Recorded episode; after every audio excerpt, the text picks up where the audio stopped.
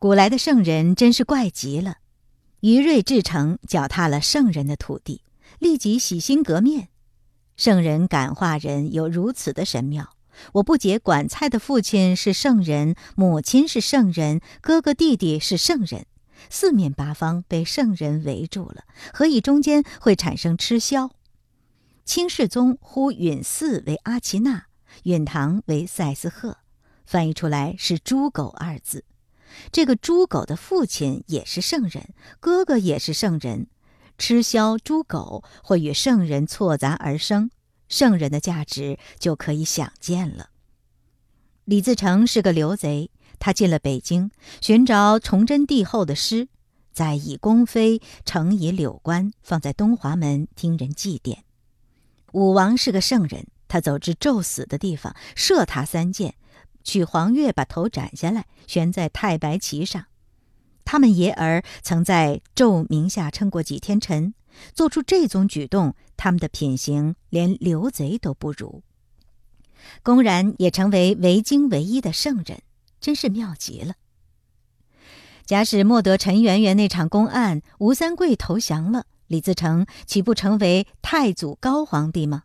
他自然也会成为圣人。他那闯太祖本纪所在深人厚泽，恐怕比周本纪要高几倍。太王时时减伤，王继文王继之。孔子称武王转太王，王继文王之序，其实与司马炎转易师昭之序何异？所异者，一个生在孔子前得了世世圣人之名，一个生在孔子后得了世世逆臣之名。后人见圣人做了不道德的事儿，就千方百计替他开脱。到了证据确凿、无从开脱的时候，就说书上的事迹出于后人附会。这个例子是孟子开的，他说要以治人罚治不仁，断不会有流血的事儿，就断定五成上血流飘杵那句话是假的。我们从阴民三判、多方大告那些文字看来，可知伐纣之时血流飘杵不假。只怕以治人伐治不人那句话有点假。子贡曰：“纣之不善，不如士之甚也。是以君子务居下流，而天下之物皆归焉。”我也说：“尧舜禹汤文武周公不善，不如世之善也。是以君子愿居上流，而天下之美皆归焉。”若把“下流”二字改作“失败”，把“上流”二字改作“成功”，更觉确切。古人神道社教，祭祀的时候叫一个人当师，向众人只说道：“这就是所祭之神。”众人就朝着他磕头礼拜。同时又以智道社教，对众人说：“我的学说是圣人遗传下来的。”有人问：“哪个是圣人？”他就顺手指着尧舜禹汤文武周公说道：“这就是圣人。”众人也把他当如师一般，朝着他磕头礼拜。后来进化了，人民醒悟了，祭祀的时候就把诗撤销，唯有圣人的迷梦数千年未醒。尧舜禹汤文武周公竟受了数千年的崇拜。说因果的人说有个阎王。问阎王在何处？他说在地下。讲耶教的人说有个上帝。问上帝在何处？他说在天上。讲理学的人说有许多圣人。问圣人在何处？他说在古时。这三种怪物都是只可意中想象，不能目睹，不能证实。为其不能证实，他的道理就越是玄妙，信从的人就越是多。在创这种议论的人，本是劝人为善，其意固可嘉。无如事实不真确，就会生出流弊。因果之弊，流为权匪圣人之弊，使真理不能出现。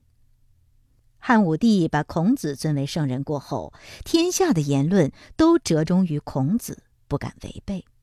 孔融对于父母问题略略讨论一下，曹操就把他杀了。嵇康非薄汤武，司马昭也就把他杀了。儒教能够推行，全是曹操、司马昭一般人维持之力。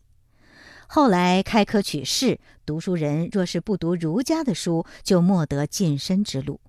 一个死孔子，他会左手拿官爵，右手拿钢刀，哪得不成为万世师表？宋元明清学案中人，都是孔圣人马蹄脚下人物，他们的心坎上受了圣人的摧残蹂躏，他们的议论焉得不支离穿凿，焉得不迂曲难通？中国的圣人是专横极了，他莫有说过的话，后人就不敢说。如果说出来，众人就说他是异端，就要攻击他。朱子发明了一种学说，不敢说是自己发明的，只好把孔门的格物致知加一番解释，说他的学说是孔子嫡传，然后才有人信从。王阳明发明一种学说，也只好把格物致知加一番新解释，以附会己说，说朱子讲错了，他的学说才是孔子嫡传。本来，诸王二人的学说都可以独树一帜，无需依附孔子。吾如处于孔子势力范围之内，不依附孔子，他们的学说万万不能推行。他二人费尽心力去依附当时的人，还说是伪学，受重大的攻击。圣人专横到了这个田地，怎么能把真理搜寻得出来？韩非子说的有个笑话。影人致书于燕相国，写书的时候天黑了，喊举烛，写书的人就写上举烛二字，把书送去。燕相得书，想了许久，说道：“举烛是上明，上明是任用贤人的意思，就对燕王说了。燕王听他的话，国遂大治。虽是收了效，却非原书本意。”所以，韩非说：“先王有影书，后世多焉说。”究竟“格物致知”四字作何解释？恐怕只有守住大学的人才明白。诸王二人中，至少有一人免不脱影书焉说的批评。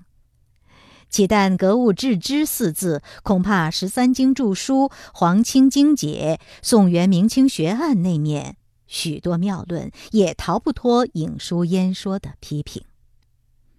学术上的黑幕与政治上的黑幕是一样的，圣人与君主是一胎双生的，处处狼狈相依。圣人不仰仗君主的威力，圣人就莫得那么尊崇；君主不仰仗圣人的学说，君主也莫得那么猖獗。于是，君主把他的名号分给圣人，圣人就称起王来了；圣人把他的名号分给君主，君主也称起圣来了。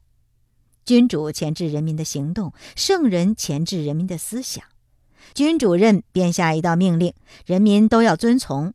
如果有人违背了，就算是大逆不道，为法律所不容。圣人任便发一种议论，学者都要信从。如果有人批驳了，就算是非圣无法，为轻易所不容。中国的人民受了数千年君主的摧残压迫，民意不能出现，无怪乎政治紊乱；中国的学者受了数千年圣人的摧残压迫，思想不能独立，无怪乎学术消沉。因为学说有差误，政治才会黑暗。所以，君主之命该革，圣人之命尤其该革。我不敢说孔子的人格不高，也不敢说孔子的学说不好。我只说，除了孔子，也还有人格，也还有学说。孔子并没有压制我们，也未尝禁止我们别创一说。吾如后来的人，偏要抬出孔子，压倒一切，使学者的思想不敢出孔子的范围之外。学者心坎上被孔子盘踞久了，理应把他推开，思想才能独立，宇宙真理才研究得出来。前几年有人把孔子推开了，同时杜威、罗素就闯进来盘踞学者心坎上，天下的言论又热衷于杜威、罗素，成了一个变形的孔子。有人违反了他的学说，又算是大逆不道，就要被报章杂志骂个不休。如果杜威、罗素去了，又会有人出来执行孔子的任务。他的学说也是不许人违反的。依我想，学术是天下公务，应该听人攻击。如果说错了，改从他人之说，于己也无伤，何必取军阀态度，尽人批评？凡事以平为本。君主对于人民不平等，故政治上生纠葛；圣人对于学者不平等，故学术上生纠葛。我主张把孔子降下来，与周秦诸子平列。我与乐者诸君一起参加进去，与他们平坐一排，把杜威、罗素诸人欢迎进来，分庭抗礼，发表意见，大家磋商。不许孔子、杜威、罗素高居我们之上，我们也不高居于孔子、杜威、罗素之上。人人思想独立，才能把真理研究得出来。我对于圣人既已怀疑，所以每读古人之书，无再不疑。因定下读书三绝为自己用功步骤，兹复循于下。读书三绝，第一步，以古为敌。读古人之书，就想此人是我的劲敌，有了他，就莫得我，非得与他血战一番不可。逐处寻他缝隙。一有缝隙，即便攻入；又待古人设法抗拒，愈战愈烈，愈攻愈深。必要如此，读书方能入理。第二步，以古为友。我若读书有见，即提出一种主张，与古人的主张对抗，把古人当如良友，互相切磋。如果我的主张错了，不妨改从古人；如果古人主张错了，那就依着我的主张向前研究。第三步，以古为图。著书的古人学识肤浅的很多，如果我自信学历在那些古人之上，不妨把他们的书拿来评阅，当如评阅学生文字一般。说的对的，与他加几个密圈儿；说的不对的，与他画几根杠子。我想世间俚语村言还有妙趣的尚且不少，况且古人的书。自然有许多智理存乎其中，我评阅越多，知识自然越高。这就是普通所说的教学相长了。